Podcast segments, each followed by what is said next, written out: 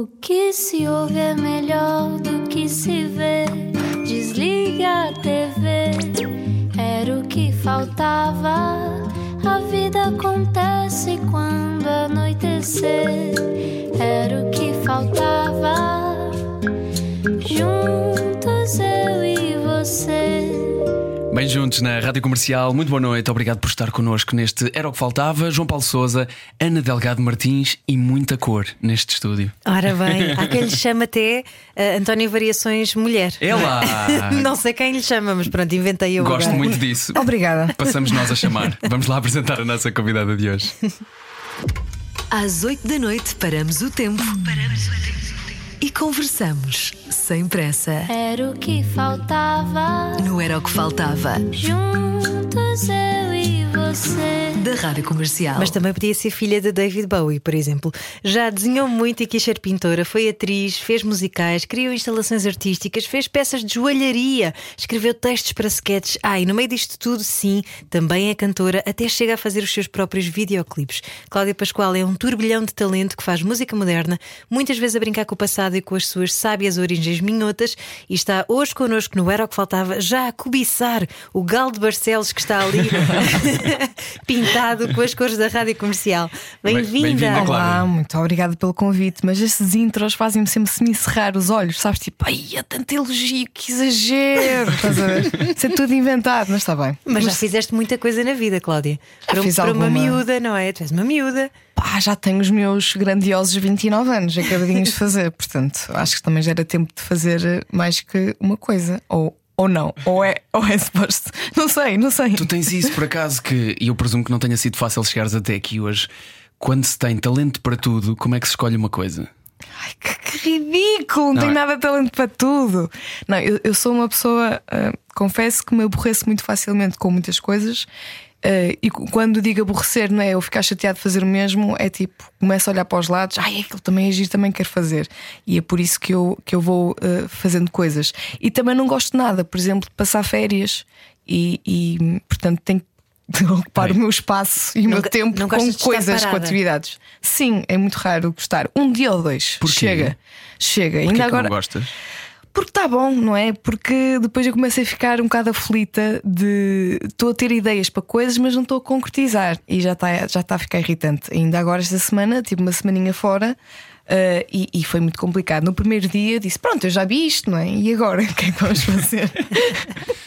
então estou noutro país, noutro continente e estou com o meu caderninho a escrever um texto, uma nova ideia. eh, é muito irritante. Mas isto não é. Agora pareceu muito gabarulice, mas não é de todo. Não, eu sabes Estás que há a- um, estás há a um nome, É, há um para mim isto é um isso. problema. Há um nome para isso, eu não me lembro qual é, vou descobrir até o final deste programa. Ok. Mas eu lembro-me que foi aos 31 ou 32 anos a primeira vez que gostei de estar de férias. Ok, E é um sentimento que hoje em dia relaciono bastante com ansiedade, na verdade. ok. Mesmo. Então estamos, estamos aqui. Sim, porque essa dificuldade de, de parar e hum, não estar a ser produtivo, não estar a ser cri- criativo e também dificuldade de olhar para dentro. Não sei se te Também- identificas com isto. Também identifico um bocadinho. É Não duro, me apetece é muito perder tempo em pensar em coisas tristes, portanto, bora lá fazer outras coisas. Já estamos neste nível de profundidade no mar, Sabes, não é? mas, mas eu avisei, eu quando cheguei aqui fui clara e disse ao João: hoje acordei nhanhinca. Estou assim nhanhinha. Então é normal termo que, eu. Que é um termo técnico para quando acordas assim mais introspectiva e cá está, olhar para dentro, que é muito raríssimo. Eu normalmente sou muito mais. Como é casual! E tu sabes, João, e tu sabes. Pronto, e agora como é que vamos. Mas não- dividir isto? não Vamos já assumir que nos conhecemos há imensos anos? Ou... Ok. Quem ouve vai, vai, vai perceber e não há, não há nada a esconder sobre isso. E, e, hum, o importante disto é nós podermos eh, ser, ser honestos aqui também neste, neste programa eh, que gosta de humanizar as pessoas. E eu gostava de te perguntar, porque neste, no meio disto nos conhecermos há muitos anos, nunca falámos sobre isto desta Ai. maneira, que é. Isto de, de tu te sentires, esse termo técnico que disseste, nhanhinhas, Sim. um, ou num- nos dias mais difíceis, tens o hábito de deitar isso para o lado ou agarrar no ukulele e fazer uma música sobre isso? Que é também uma forma de não diretamente lidares com o assunto. Ah, é mais um bocado isso, sim, sem dúvida nenhuma. Ah, eu digo muitas vezes que demoro imenso tempo a escrever um álbum escrever canções porque eu espero sempre por estes dias. Mas depois estes dias marcam-me entrevistas e eu nunca consigo me sentar para escrever coisas, sabes? Oh, Cláudio, não seja por isso. Acabamos aqui a entrevista, eu vou Começa- rapidamente a casa. Ou então escreves no intervalo, quando tiver a publicidade. boa, boa, pode ser. Mas há esse- Mas há essa necessidade, sim, da minha parte, porque eh, eu não gosto muito de sofrer sobre o assunto. Nunca gostei. Eu, eu até sou muito. eh, Quando estou triste, quando alguma coisa de facto grave acontece, eu gosto de me forçar a chorar. Depois ol- olho-me ao espelho, que é logo uma coisa que eu tento arranjar sempre um espelho, para ver o quanto ridículo eu estou. E disse: tá bom, tá bom, já já estavam depressão e bora para a frente. É um bocado assim. Agora tu ficaste a olhar para mim com uma cara tipo: não, não está bem. Não, mas eu estou bem. mas por Não, outro mas lado, é medo de ires ao fundo? É, é medo de não conseguires sair de lá? Eu acho que venho mais de trás, eu acho que é uma coisa meio familiar. A minha família nunca ficou muito de sofrer sobre o assunto. É bola para a frente. Parti uma perna, amanhã já estou no campo outra vez, não há cá tretas. Eu acho que é um bocado essa cena que eu tenho em mim, não é propriamente esquecer, porque eu sofro de facto sobre o assunto, mas sofro só o tempo que eu quero lhe dar, não ficar ali a, a chorar uma semana Isso é sobre. ótimo, não é? Tipo Sim. um pugilista que se levanta cada vez mais rápido, não é? Vou tentando. Ah, será que preciso de férias? Não sei. não acabaste de vir de férias. Não, como tá bom, tá bom, tá bom. mas, mas uh, sentes que a, a tristeza às vezes é, é boa. hum, É boa para criar. Muitos artistas têm essa ligação. Eu, eu acho que é muito, muito útil. Uh, principalmente porque a minha sofrência normalmente nunca vem de um, de um lado muito uh, de amor. Eu não sou extremamente romântica, nunca fui. E, e quando as relações amorosas dão para o torto, eu ponho de lado e, e- e pronto, tá bom. Uh, portanto, eu normalmente sofro de coisas, honestamente, mais. uh, Menos musicais, vamos dizer assim. Sabes que normalmente as músicas, 90% das músicas são músicas de amor, as minhas uh, não costumam muito ser, e quando são é, é quase a gozar com esse sentimento de tipo, yeah, yeah, vou mesmo sofrer de amor agora, está bem. Então vamos escrever uma música sobre isto. Aliás, um dos teus uma das tuas primeiras músicas que escreveste aos, aos 14 anos tinha como refrão Não vais tão longe, sofro, Sofro de miopia, sem ti. Como é que tu sabes isso? Nós- isso está na internet? Nós não fazemos pode. o nosso trabalho. Não Cláudia. pode, isso está na internet. E é que está mesmo. Ah, não sabia. Sim. Não, Oh, mas foi- cá está, o- 14 anos aí sofro de amores. Não vamos. Mas sempre tiveste este lado do Calma. juntar o humor à dor. Verdade, nunca, nunca vi muito essa perspectiva. Pois é, ah, cá está, se calhar é ou a uma, uma coisa ou outra. Ou, ou é de facto um, um reflexo meu, ou sou eu claramente a fugir de uma coisa que não quero lidar e novamente a meter outro sentimento que nada tem a ver com dor para me esquecer sobre o assunto. É pode não possível. ser necessariamente fugir, pode ser só uh, treinar-te tanto a desconstruir a realidade para que isso não te, não é, não te atropele de repente, É. que se calhar preferes viver nesse teu, não é, nessa, nessa tua teu estado de alma de, ok, estas coisas acontecem, mas bora lá, esta é só a vida, não é? É um bocado isso. E, e eu sempre teve, eu digo isto demasiadas vezes, e minha mãe odeia que eu, diga, que eu diga isto, mas eu vou dizer novamente. Eu tenho sempre o feeling que vou morrer muito cedo, sabes? Sempre tive. Não sei porquê. É já uma passaste cena. os 27, ok? Eu sei, já está sei, bom. sei, já, já, foi, foi- já foi ótimo. Ah, mas eu fico sempre com aquele feeling de pá, eu não vou perder imenso tempo nisto, que me está a fazer imensa sofrência, não faz muito sentido. Então tento sempre lidar com isso de uma forma criativa e construtiva, porque também perder tempo e não criar nada sobre aquela dor é um desperdício. Tipo, ah, como tu disseste, dá muitas boas músicas. Eu acho que sim. Epá, sabes que leio imensas vezes esse, essa ideia de que nós devemos. Há pessoas que defendem várias vezes muito isto, hum, que nós devemos confrontar-nos e até pensar regularmente nessa questão de que a vida tem um fim, porque realmente nos dá uma perspectiva sobre de que forma é que devemos viver. Hum, Mas é eu mesmo. não consigo, para mim é assustador. Hum, tu lidas com. tens essa, essa sensação regularmente na tua vida? Tenho, tenho regularmente, eu tenho. E é uma Esse coisa. pensamento, vá, vamos chamar meio assim.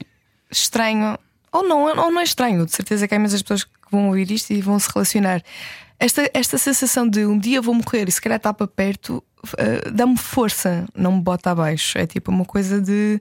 de ah, é, cá está, é, é perspectiva sobre as coisas. E, e é uma, uma constante raciocínio de cada vez que eu meto-me no buraquinho de, por exemplo, falta de confiança, que é uma coisa que eu sofro bastante eh, no meu trabalho, ou, ou ansiedade, e eu fico tipo, opá, não. Que estupidez. Amanhã, se calhar, atropelam-me e não estou aqui, não vou perder tempo nisto. Agora vou comer um grandíssimo jantar e beber um copo de vinho. Pronto. E está tá a rolar.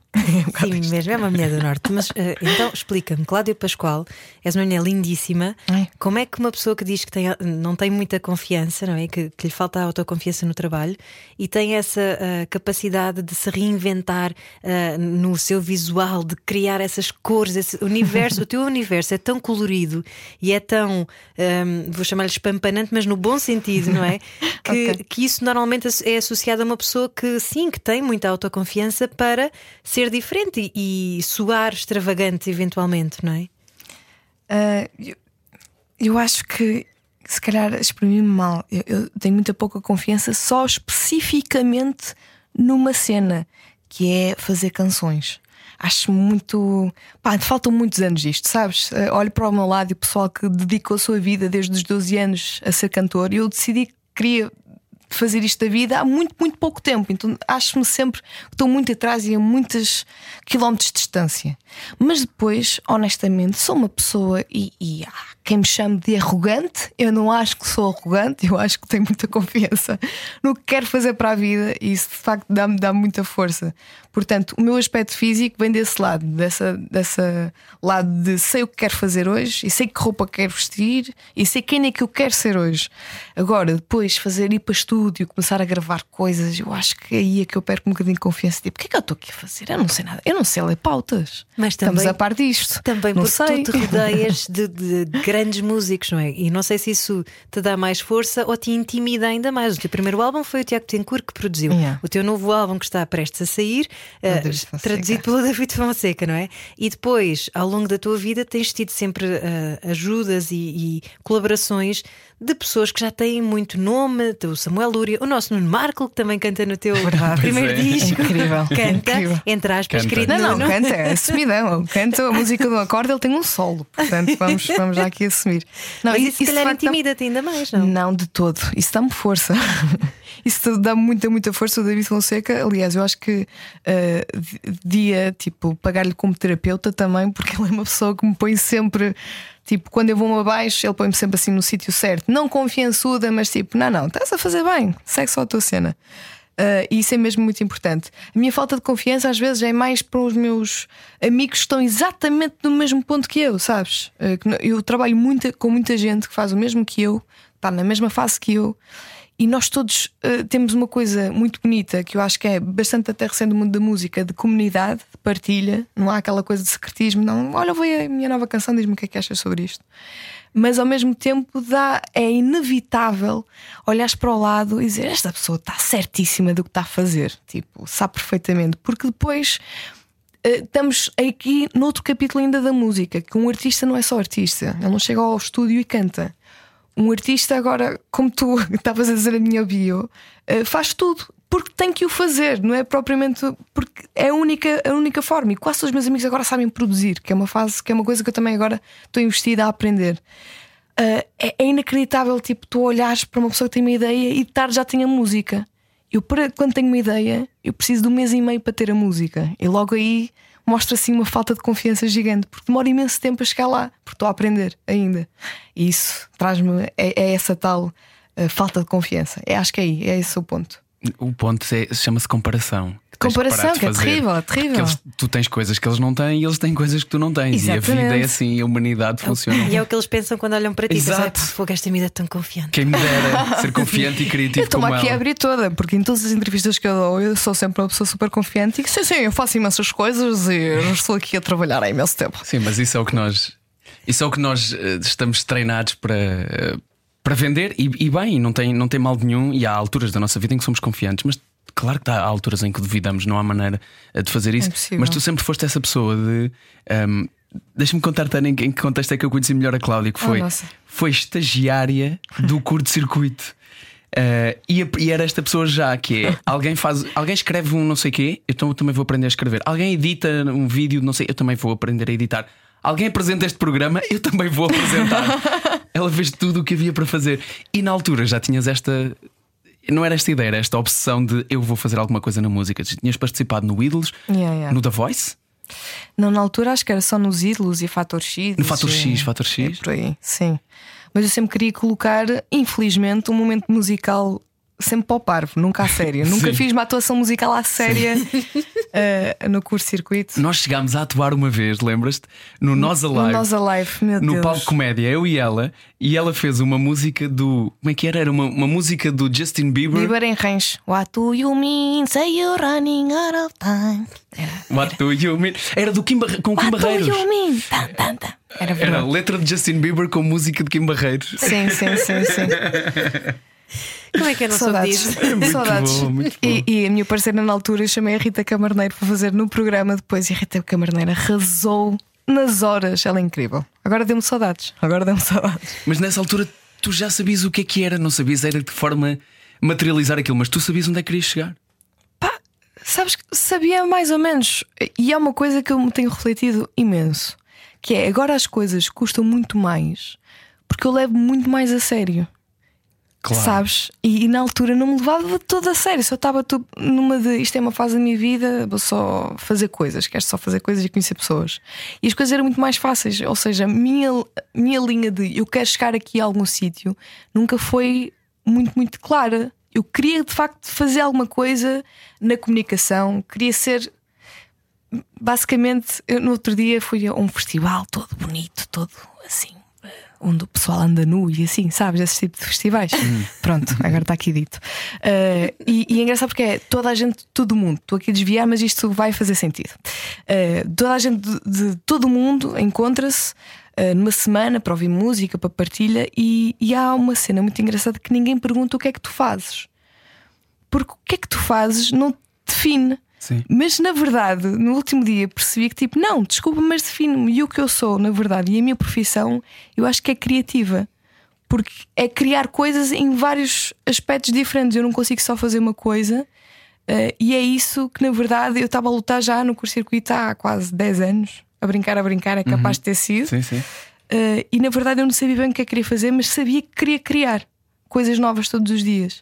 E de facto, nesse sentido, estou muito feliz agora de ter a profissão que tenho, continuo a ter imensa liberdade de fazer imensas coisas uh, em várias áreas diferentes. Não podes é mostrar coisas novas todos os dias porque não vão ter a qualidade que tu queres hoje em dia Não, ter. porque eu não tenho as costas também que tinha antes. Eu não consigo estar tanto tempo a trabalhar, tenho que me deitar.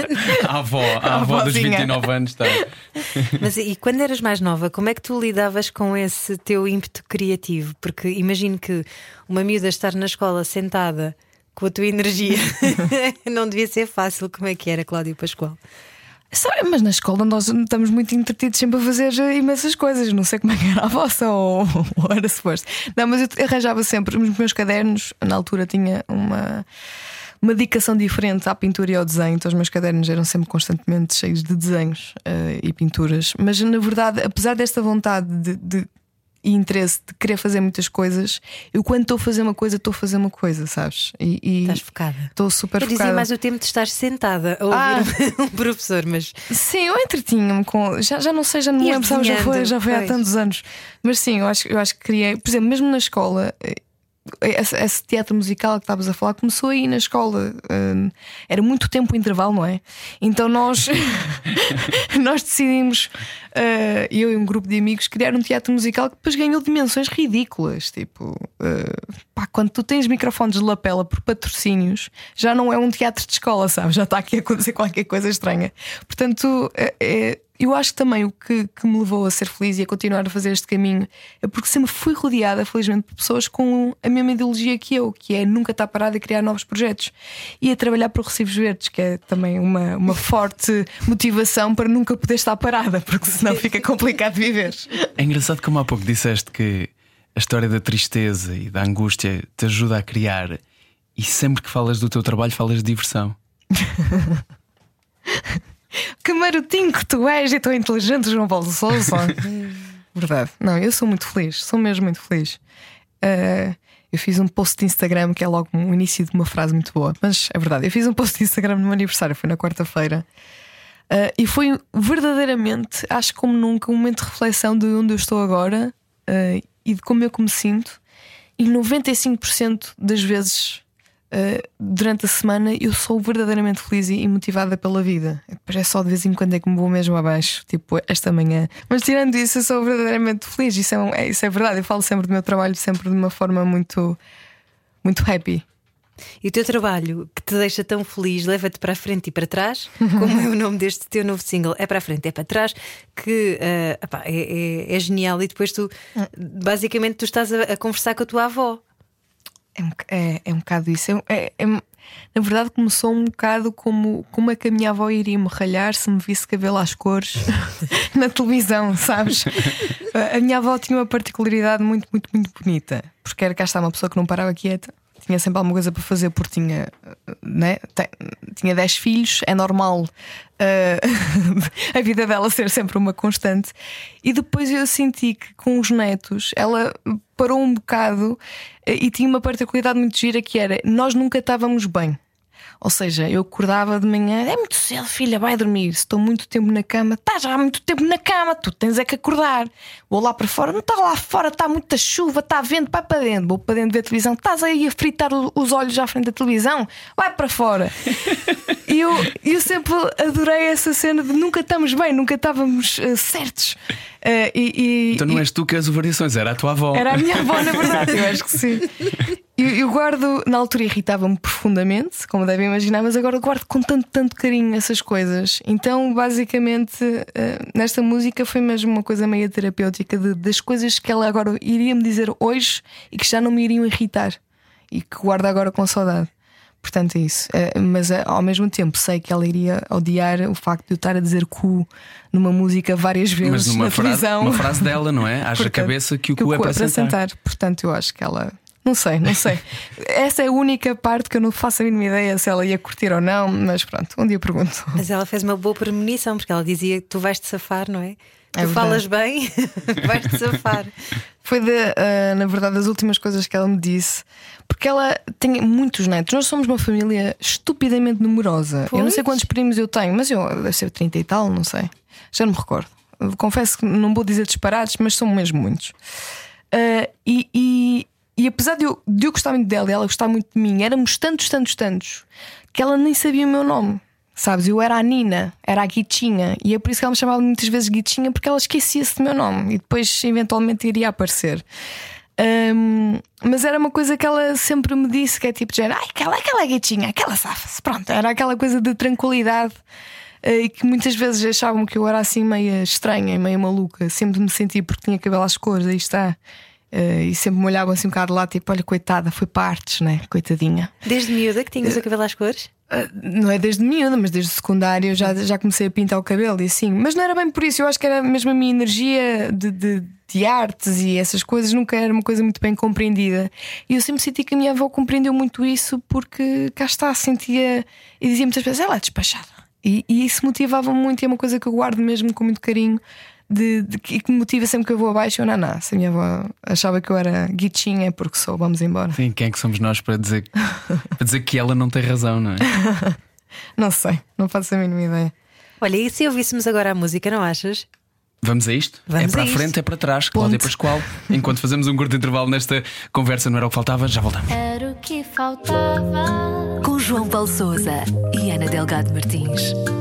Juntos eu e você. Hoje há conversa com o Cláudio Pascoal neste Era o que Faltava e depois de ouvirmos este É para a frente, é para trás, olhando mais para a frente do que para trás, o que é que, o que, é que vem aí?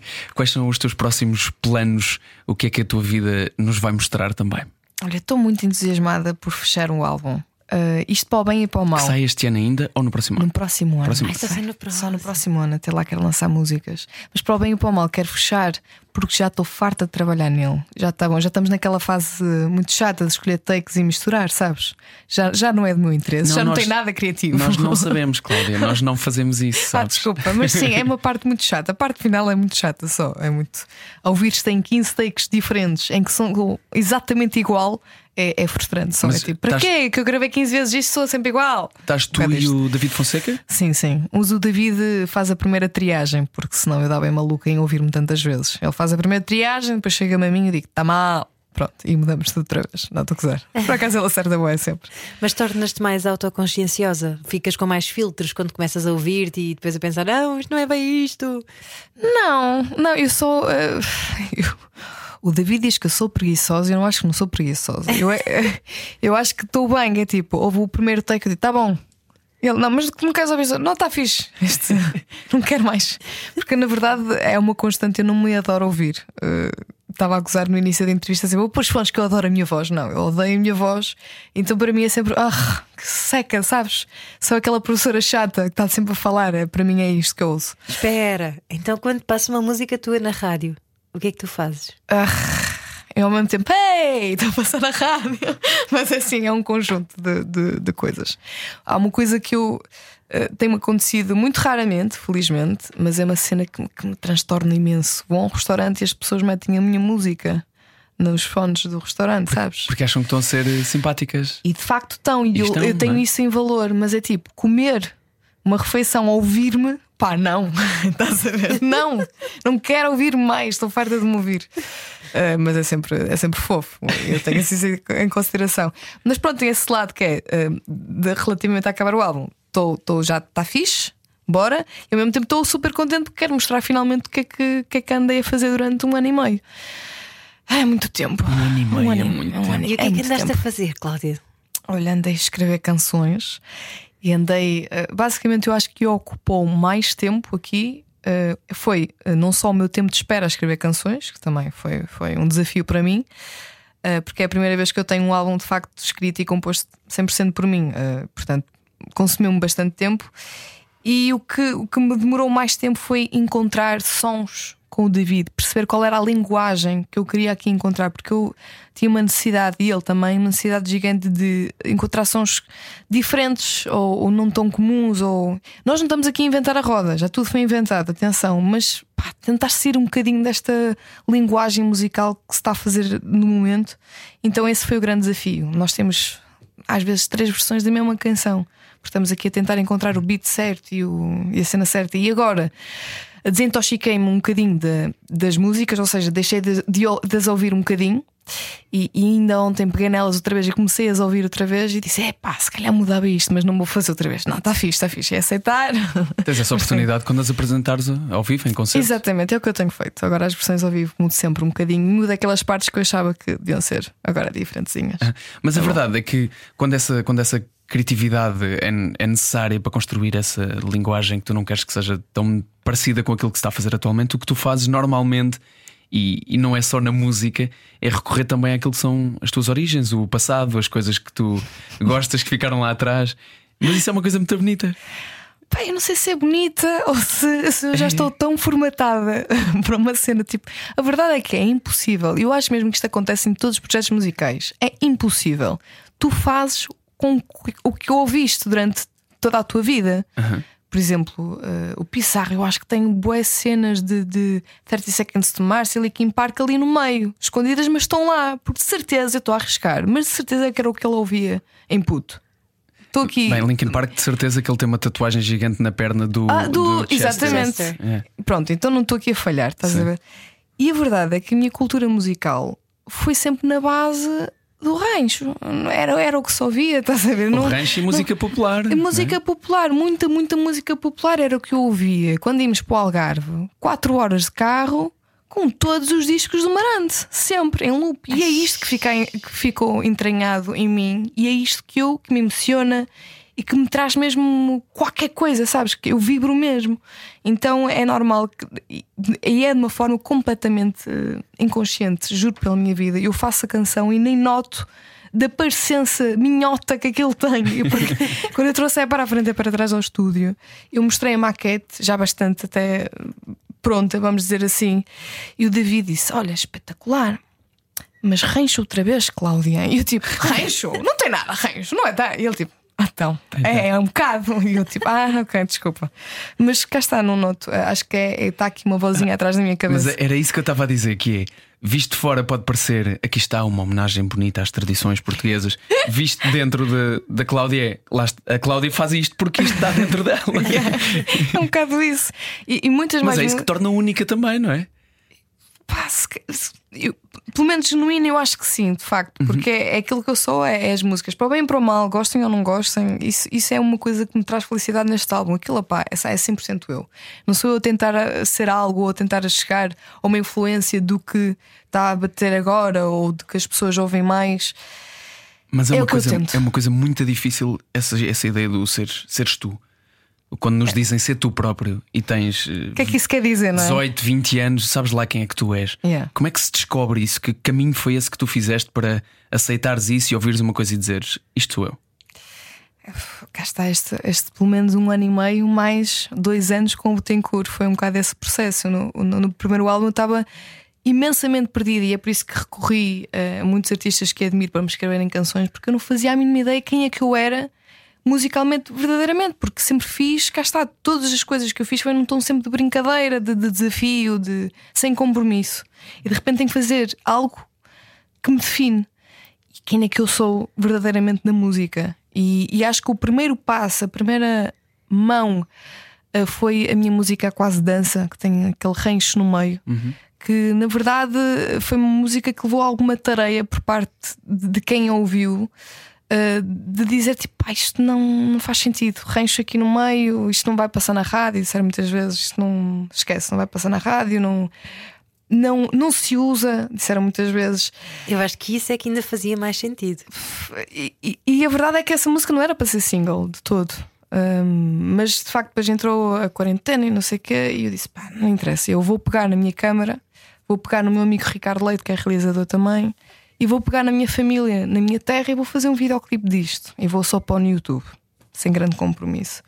E a verdade é que eu acho, depois quando coloquei no YouTube e comecei a receber mensagens, comecei a perceber: tipo, espera aí, isto não é eh, com muitas, muitas aspas e não me levem a mal, isto não é vergonha nenhuma. Isto sou eu e as pessoas compreendem isso. Não sou incompreendida, que era um grande medo que eu tinha de, olha, eu tentar ser alguma coisa que não sou. ou- Não, as pessoas perceberam que de facto aquela era eu e a partir daí deu-me o alento para conseguir persistir nessa ideia de não, não, vou só fazer aquilo que me vem à cabeça e as melodias que cantávamos no tanque a lavar a roupa.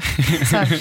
E até ah, aquilo que vocês vestiam nesse videoclipe depois, ah, que foram criadas por ti, não é? Ou, ou- Ai ou não, pelo não, menos- calma. Ah, não foram. Não, não foram criadas por mim. Eu só fiz muita investigação no Instagram com muitos artistas que eu queria que fossem artistas do Norte. Era, era uma coisa que eu queria mesmo muito. Eh, e acabei por eh, trabalhar com, com. eh, Cá está, pessoal até de Braga e do Minho. eh, e, e fiz realmente, tipo, juntei as peças, criei ali o universo, mas eu, não- eu, não, eu não costuro, hein? não sei fazer nada. Ainda, ainda. ainda, ainda. Mas vinhas de uma altura especialmente. Não sei, não sei se foi difícil neste sentido, que é eh, essa ideia de criares mais uma vez a tua identidade, a tua própria identidade e definires quem és e quem tu és e a que é que soa a tua música, quando vens de um eh, festival da, da canção em que as pessoas te ouviram num registro que quem te conhece que sabe que não é o teu, mas na verdade muitas pessoas conheceram-te pela primeira Exatamente. vez aí e acharam que ia ser o teu registro. Tiveste que lidar com isso. tive, tive que lidar imenso com isso. Ainda lido, na verdade. Um, cá está, é, é, é super de mau gosto da minha parte, eu tenho noção disso, mas irrita-me profundamente que as pessoas digam: pá, a tua música favorita é o Jardim. E eu, pá, não é, não é, não. Pensa lá nisso melhor, que essa música não é minha. É da Isaura. É da Isaura. É, ela, de facto, é, ainda por cima é uma coisa altamente pessoal para ela. A melhor tradução que ela pode dar ao mundo é essa canção. E, e, irrita-me um bocadinho, confesso, de, de as pessoas acharem que aquilo me pertence. Aquilo também me pertence de uma forma. De, de interpretação, de, de passar a palavra da Isaura. Mas sim, foi um, um desafio muito grande as pessoas perceberem que eu realmente queria fazer isto a sério, porque há, há- nós adoramos, eu própria, meter as coisas todas em caixas para fazer sentido. As coisas têm que fazer sentido, temos que ir, temos que as meter em caixinhas.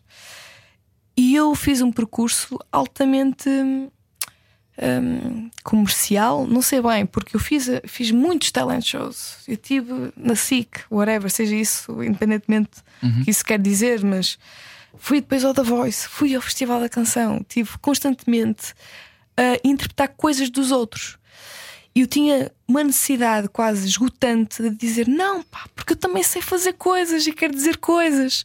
Então o que eu queria dizer tinha que ser perfeito. E essa pressão de, de agora isto é valer e finalmente as pessoas vão ouvir o que é meu e isto tem que me traduzir a 100% foi uma coisa que me desgastou bastante.